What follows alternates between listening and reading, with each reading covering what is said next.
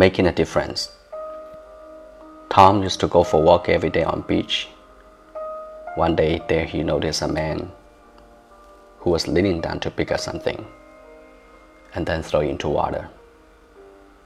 When he got close, he saw that person was picking up starfish that had been washed up on beach. And he was picking them up one at a time and throwing them back in the water. Tom got confused and approached that man and said, Good evening, I was wondering what you are doing. Man smiled and replied, I am throwing back starfish, which was washed up on shore. And if I don't throw them back into ocean, then they will die up here because lack of oxygen. Tom replied, I understand. Then a little while later he said, But there must be thousands of starfish on this beach, and you can't possibly get all of them.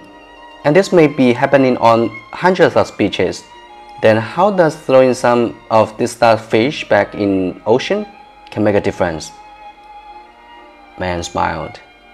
He bent down and picked up yet another starfish, then threw it back into ocean and then pointing toward that fish, he replied, It will make a difference to that one. Moral We all have the opportunity to help create positive change. But person tend to think that how much difference can he make? We might not be able to change the entire world, but at least you can change a small part of it for someone.